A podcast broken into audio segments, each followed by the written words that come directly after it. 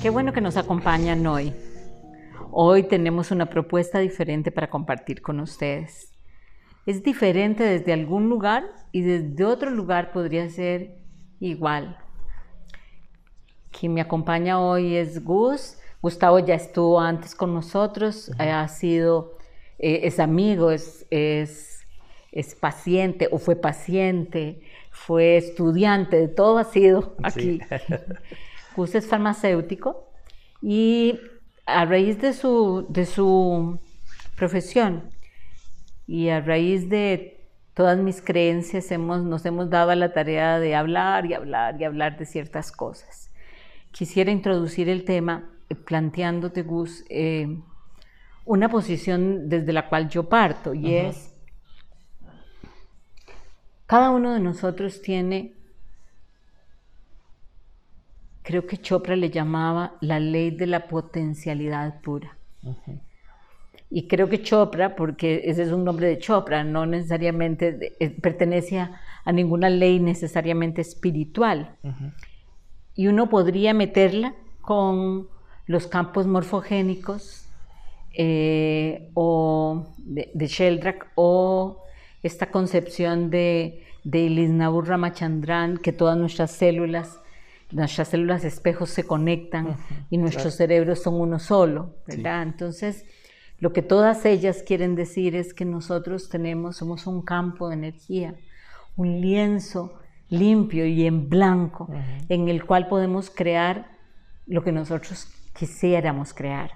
Si nosotros realmente entendiéramos quiénes somos, no tendríamos esta realidad esta realidad que no es real, pero tan dolorosa y, llena de angustia, separación, dolor y miedo.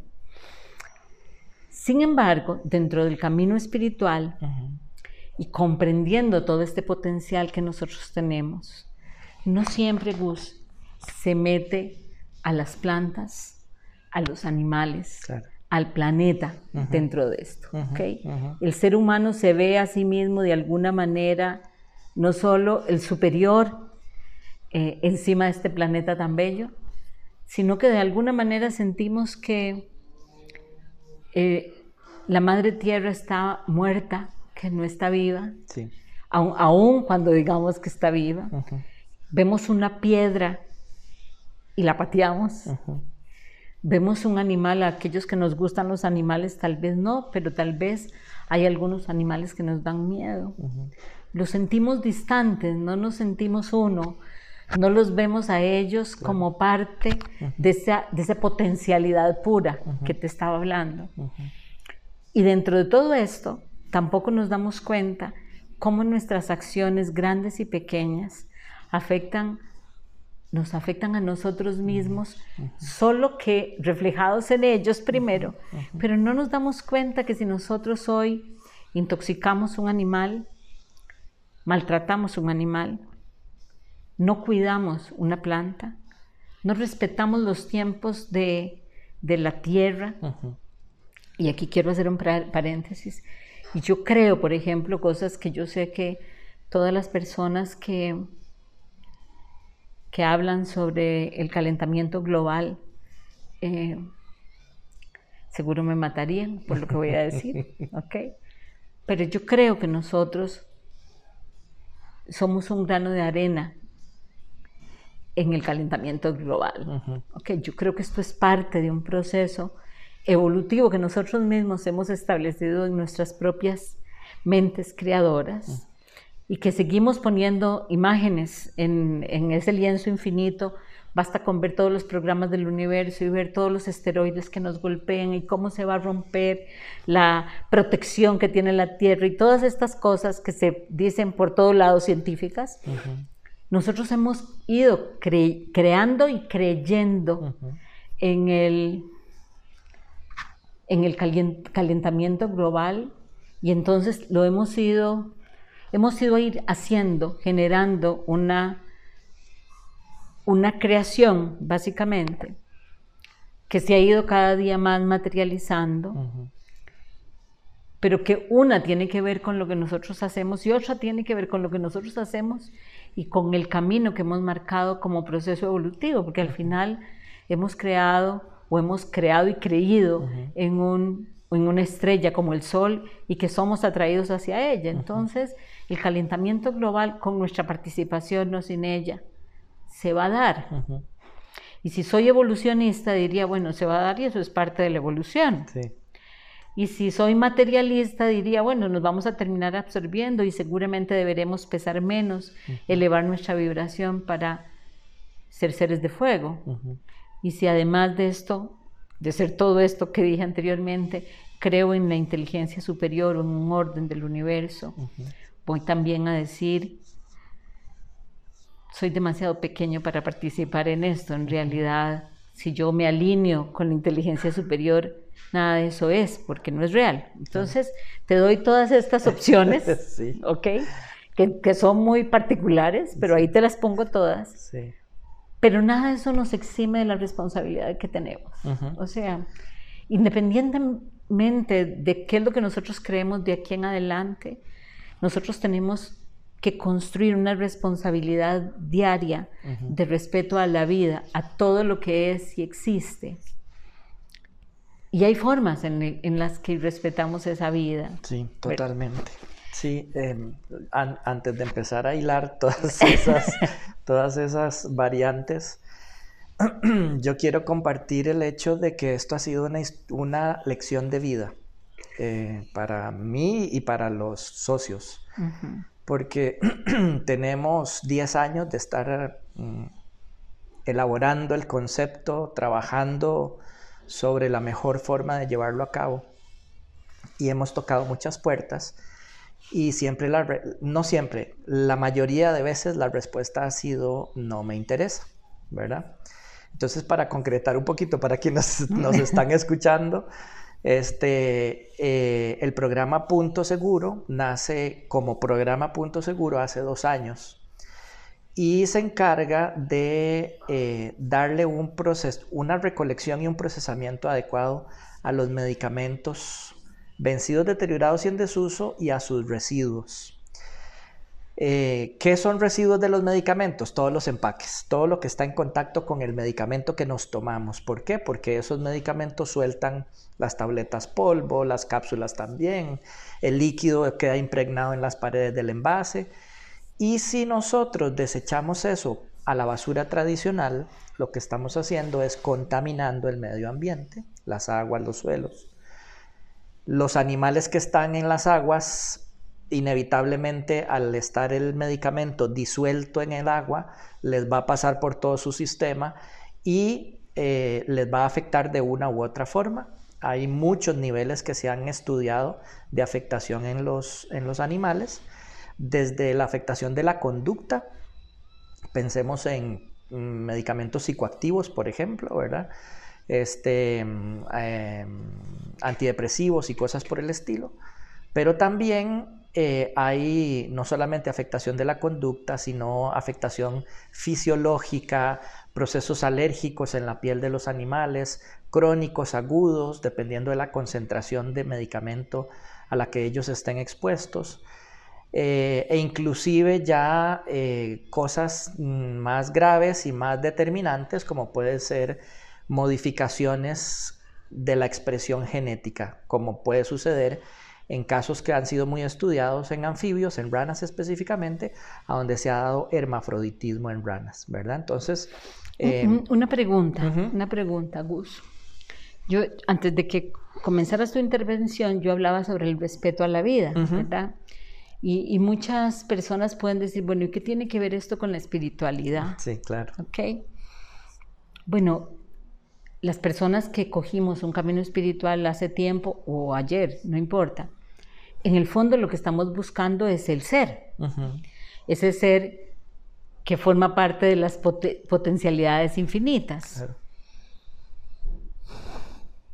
No cuidar adecuadamente. Ya tomar medicamentos, yo sé que soy sos, farmacéutico, pero ya tomar medicamentos para nosotros, Gus, es un tema porque los medicamentos fueron concebidos en algún punto desde el lugar de quitar un síntoma. Claro. Entonces muchas veces quitan un síntoma, pero agravan otros, otros temas. Sí. y las dosis excedidas de esos medicamentos tienen efectos secundarios. Sin embargo, no podemos negar el avance que ha significado para la medicina o que ha significado la medicina para algunos de nosotros, la medicina tradicional para algunos de nosotros y que en algunos momentos es fundamental. Una persona que tiene un infarto, alguien que tiene una embolia cerebral, alguien que tiene una fractura como yo, inevitablemente va a requerir de algún químico. Y ahí pareciera que estamos respetando la vida. Donde donde el camino espiritual se une a esto, es cuando guardamos esos medicamentos, no nos los tomamos, donde, peor aún, los compartimos con otros y les decimos a otros, mira, tomate este que a mí me sirvió mucho, a vos te va a servir. Pero a mí me parece increíble el daño que esto puede hacer a nuestros hermanos, o sea, a nuestras plantas, a los animales. O sea, el efecto secundario es terrorífico.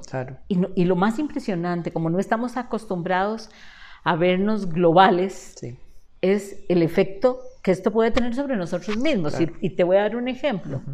Vos hablabas ahora de las ranas y yo decía, bueno, ¿y qué pasa si esa agua se evapora? O sea, se evapora y, químicamente o biológicamente va a tener residuos de esto y cuando se nos devuelve en lluvia también va a estar saturada de eso. Sí. ¿O no? ¿Estoy equivocada? No, de hecho ya hay muchos estudios que demuestran que el agua potable puede estar contaminada con medicamentos. Eh, no se sabe si efectivamente al cumplirse el ciclo del agua y la evaporación arrastra trazas de medicamentos que descargan lluvia y se filtra por los suelos, etcétera, y lo volvemos a tomar de esa manera, o es que por alguna razón hay una contaminación de las aguas, digámoslo así, de los efluentes, de las aguas hervidas, con agua nueva, y, y, de esa manera nos llegan las aguas contaminadas con medicamentos. Lo que sí se sabe es que ya se ha determinado aguas eh, potables contaminadas con medicamentos.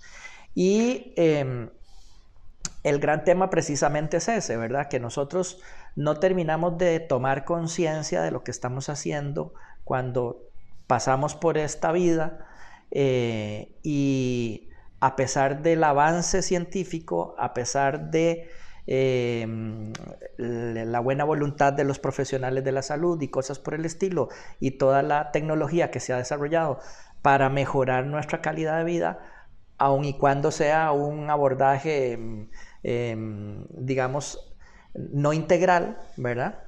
Este, nosotros hacemos caso omiso de eso y peor aún, afectamos, puesto que no tenemos conciencia de que nosotros somos parte de este planeta y el planeta es parte de nosotros, ¿verdad? Y creemos que mm, bajo el, modelo este, centrado en el hombre, el, planeta está para servirnos y nosotros podemos hacer abuso inclusive de él eh, de la forma que queramos, porque eh, nosotros somos amos y, amos y dueños de, él, ¿verdad? si pensás, hmm, la física cuántica no es tan vieja, o sea, tiene 100 años, pero tampoco es tan joven, o sea, no es, que tiene 10 años, es, es un abordaje y una forma de ver el mundo muy... Eh, diferente.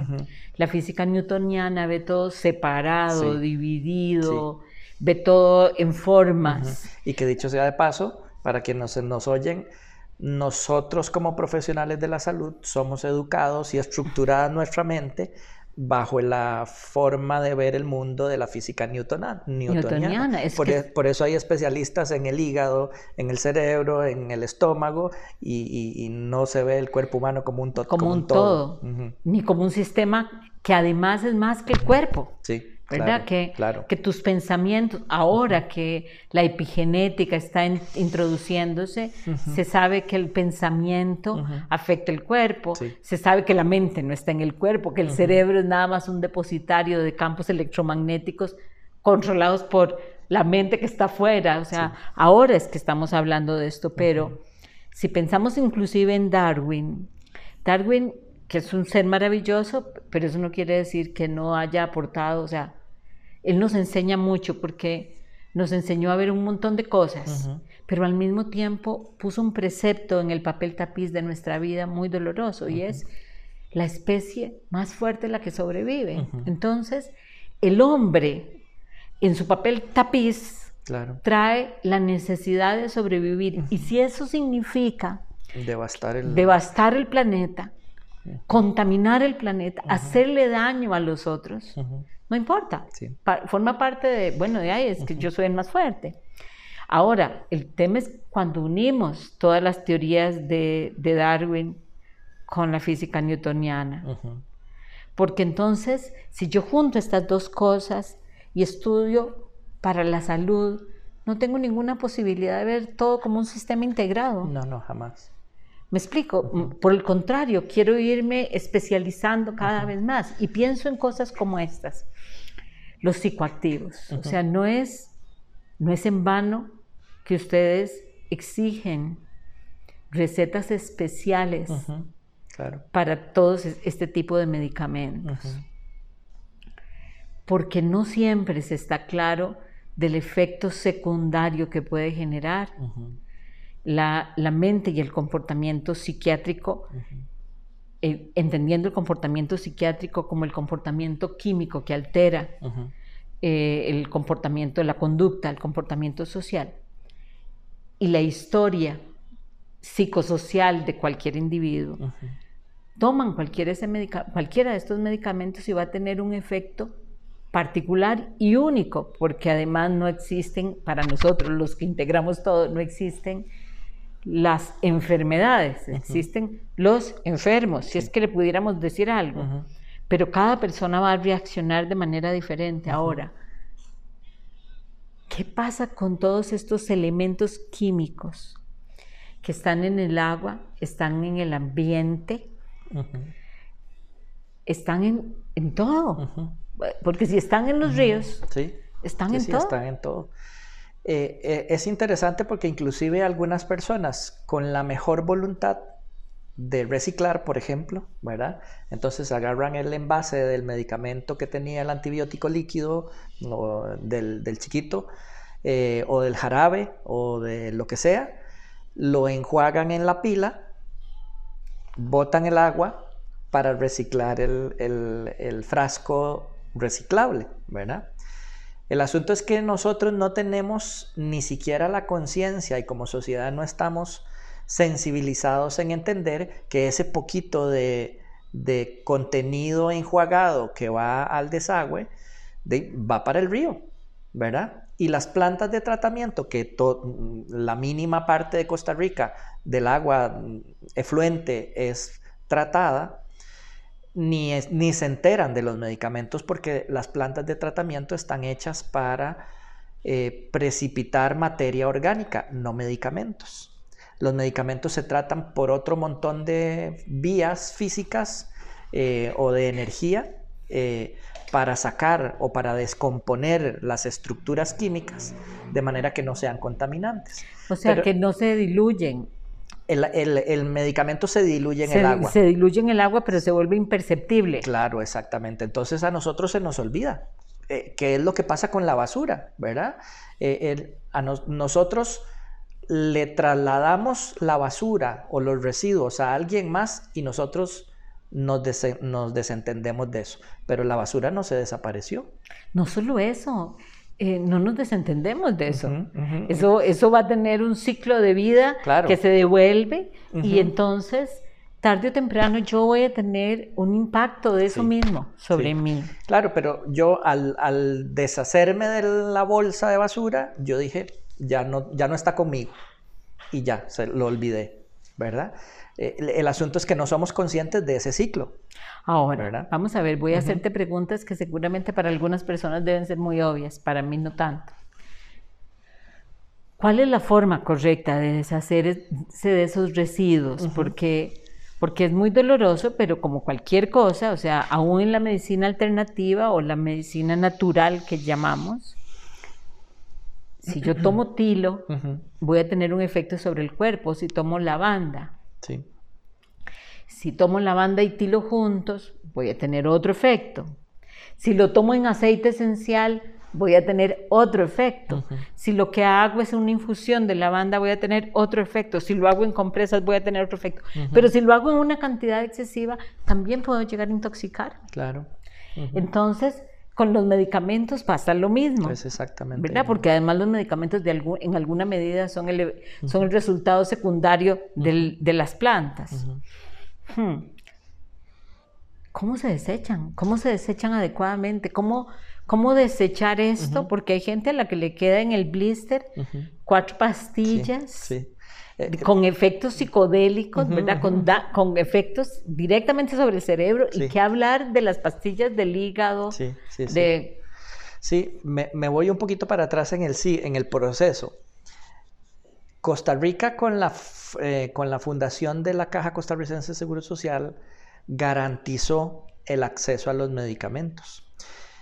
Sin embargo, en este momento, en los últimos 20 años, la curva de despacho de medicamentos ha crecido abismalmente, tanto que en este momento, en el, bueno, el último dato que tiene la caja reportado del año 2017, se entregaron casi 60 millones de 65 millones de tratamientos al año. ¿Ok? Si le sumamos el mercado privado, son más de 25 millones de tratamientos, llegamos a, perdón, no 65, 85. Si le sumamos los 25 millones, llegamos a más de 110 millones de tratamientos que se entregaron a los usuarios o a la sociedad costarricense. La Organización Mundial de la Salud desde hace muchos años ha demostrado que de todos los medicamentos, ya sea que se prescriban, que se compren, que lo que sea, la mitad se consumen inadecuadamente. Entonces, esos más de 110 millones de tratamientos entregados a 5 millones de personas que somos en Costa Rica, nos da un promedio de 20 tratamientos al año que cada uno en promedio debería de consumir, ¿verdad?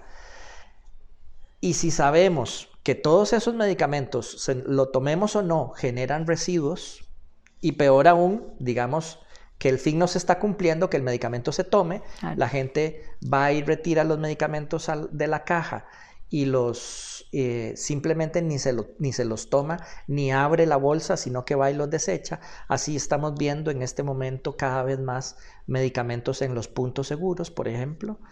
Entonces, realmente estamos em,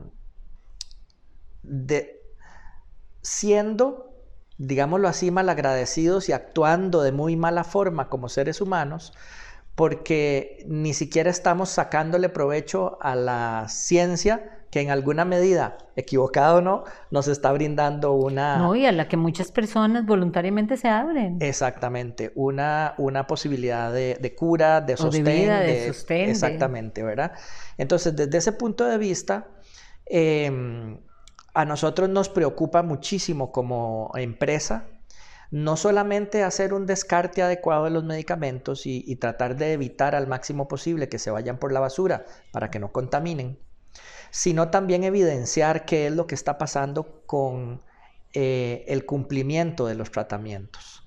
Porque, por ejemplo, eh, eh, hace dos semanas se presentó una tesis de unas muchachas de la Universidad Latina que lo que hicieron fue como tesis de graduación caracterizar todos los residuos del 2019 que nosotros habíamos recogido, nosotros en Punto Seguro. Y lo que se encontró es que el mayor medicamento que se descartó durante el 2019 fue la acetaminofén, ¿verdad? Y de la caja, ¿ok? Luego la lovastatina, que es para el colesterol. Y así sucesivamente, condiciones crónicas, diabetes, hipertensión y alto, eh, altos lípidos o colesterol alto. ¿verdad? Entonces, en términos generales, la gente que está con condiciones crónicas va a la caja, obtiene, sus, no solamente los medicamentos, sino que va a sacar una cita con médico general o es médico especialista, o está hospitalizado por un tiempo, em, obtiene recursos de la caja en el sentido de que se hace eh, exámenes, exámenes clínicos, etc. Y el último eslabón de la cadena, que era tomarse el medicamento, no lo cumple. Y entonces toda esa cadena de eventos se echa a perder. Toda esa cadena de recursos. Exactamente, se echa a perder. Los echas a la basura, ¿verdad? Pienso en este concepto de carencia que tenemos, ¿verdad? Sí, y eh, por supuesto que eso es apenas la punta del iceberg, porque hay dos consideraciones muy importantes también, que es que cuando nosotros desechamos empaques de medicamentos a la basura intactos, ¿verdad? Hay gente inescrupulosa que vive de falsificar medicamentos. Entonces, agarran esos empaques, ese empaque original, nada mejor para ellos, no tienen que volver a diseñar ni nada por el estilo. Y entonces lo que hacen es meter producto falsificado y lo vuelven a vender de manera fraudulenta. Por ejemplo, antes de la, antes de la crisis sanitaria, en el Parque de la Merced recordamos que muchas veces se incautaban medicamentos digamos, contrabandeados, se decía, ¿verdad? Pero muchos de ellos son medicamentos de ese tipo, ¿verdad? Y hay una, em, eh, toda una, un programa mundial dirigido por Interpol para luchar contra la falsificación de medicamentos. Eso es el segundo tema relacionado con esto. Y el tercer tema es cuando hablamos de que los medicamentos que se están desechando son antibióticos porque entonces se genera resistencia a los antibióticos. O sea, voy a, hacer, voy a preguntar una barbaridad. Cada vez que oigo, te oigo hablar, pienso muchísimo más que este es un tema de educación, que es un tema de que el ser humano se ve a sí mismo como integrado con todo y entienda que todas sus acciones, todas, las pequeñas y las grandes, tienen consecuencias al nivel global del sistema y de toda su creación. Sí. Siendo esto tan urgente como estás, como lo estás diciendo, habiéndose generado tanto, porque se está generando y acumulando el daño que hemos hecho durante tanto tiempo. La salida a esto a nivel global creo que es educativa y creo que es un cambio en la concepción del individuo en lugar de verse separado, verse unificado, pero ya solo eso va a implicar un paradigma muy complejo y es abandonar la singularidad. Y la singularidad es, es el yo tengo, el, yo quiero, lo mío, mi esposa, mi hijo, mi marido, mi trabajo, mi... Entonces ya, perder esa singularidad a nivel psicológico, todos decimos que queremos el amor y que queremos eh, sentir a la inteligencia superior en nosotros, pero cuando nos tocan abandonar nuestra individualidad nos cuesta. ¿Qué crees vos que se puede hacer aparte de, esto? O sea, tenemos la educación, vernos como seres espirituales, por supuesto, utilizar un mecanismo saludable para desechar esto, pero, pero ninguna de todas las que estamos diciendo necesariamente van a resolver. Sí, es, es, em, un tema, cuando uno quiere abordarlo desde el punto de vista integral, se complica muchísimo, porque significa cambiar una estructura mental primero, ¿verdad? Y entonces es entender que uno es parte de todo y que yo lo que haga va a afectar eh, al mejor estilo del efecto mariposa, va a afectar a todo el mundo, ¿verdad? Lo cual es cierto, claramente. E, eso no se logra tan fácil, especialmente em, porque la gran mayoría de las personas no está em, abierta a recibir información en esa línea, ¿verdad? La gran mayoría de las personas pues mm, tiene una fe en la que fue mm, creado, criado y educado. Y, esa fe eh, pensemos en el cristianismo, que es la gran mayoría, eh, no involucra el pensamiento a pesar de que hay, por ejemplo, la, una de las últimas encíclicas del Papa Francisco incluye el cuidado de la, de la casa de todos, ¿verdad? Sin embargo, uno, uno dice, esa encíclica tiene, no sé, menos de cinco años. ¿Y cuál ha sido el la, efecto. la penetración que ha tenido ese pensamiento. ¿Y sabes qué pensaba? Pensaba en culturas como la, como la China, que tienen un sistema de creencias en el cual yo, además de creer, practico, eh, donde todo es integrado, pero la cultura china no es una cultura de cuidado de la casa de todos, ni la cultura hindú. O sea, aún en aquellas personas que tienen este paradigma instalado desde otro lugar, e, esta conciencia del desecho que hace daño es una conciencia que no está establecida. Sí, sí.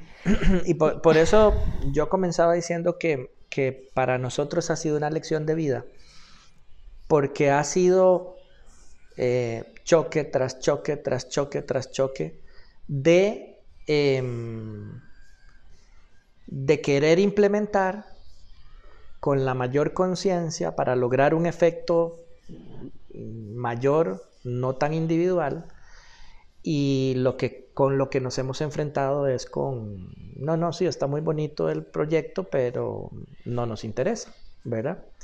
Entonces, más allá de sensibilizar conciencias, pues la sociedad ha, acordado, ¿verdad? Ha desarrollado formas para ponernos de acuerdo. el establecimiento de las normas, de las leyes, es una de ellas y entonces, en este caso específico, el mejor efecto que se ha tenido es cuando se mete esa responsabilidad que todos deberíamos de asumir como una ley. Y entonces ya no es... Una normativa. Exactamente, ya no es voluntario, sino que ya se hace eh, obligatorio, ¿verdad?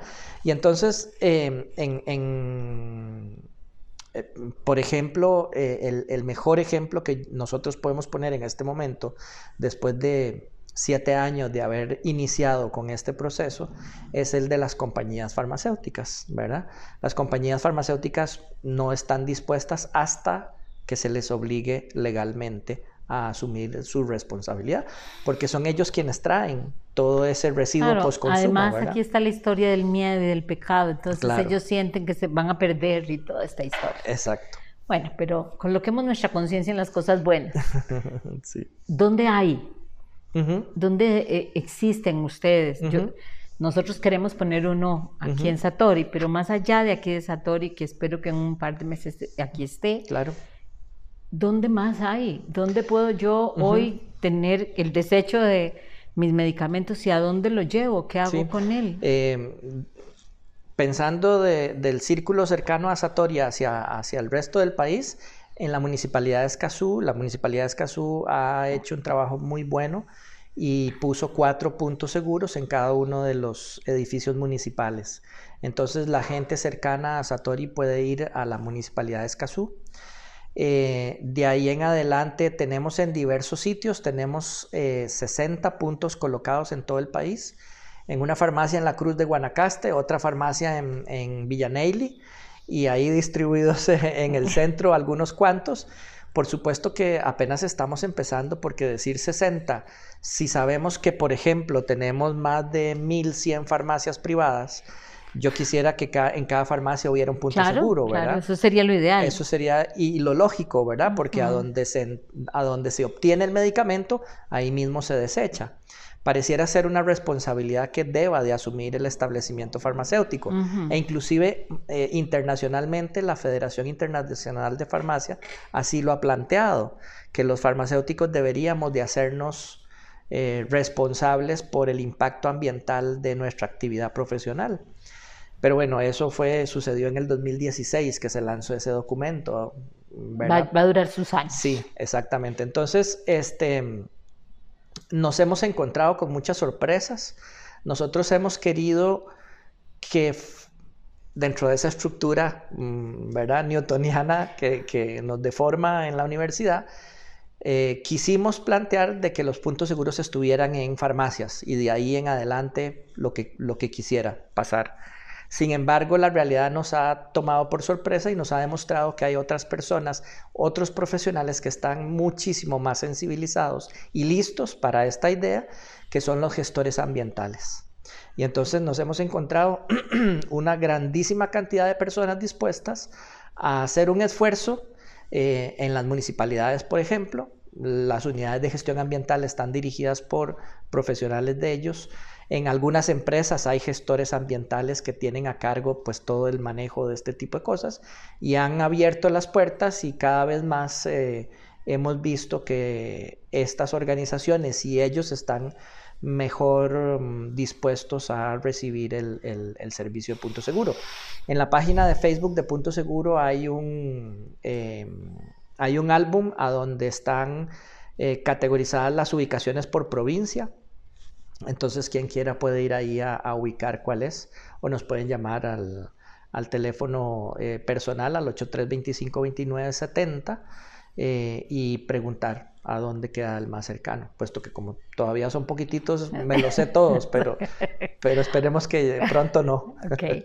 ok, bueno, yo estoy más que, más que conmovida con esto, con esto que hemos hablado hoy. Ojalá que no, nos, que no estemos muy lejos y que podamos darnos cuenta de que no somos solamente nosotros, ni siquiera somos nosotros y los otros, es somos nosotros y todo lo que es. No hay una forma de que quitemos una hoja de un árbol y que algo no se afecte en el resto del planeta y del universo.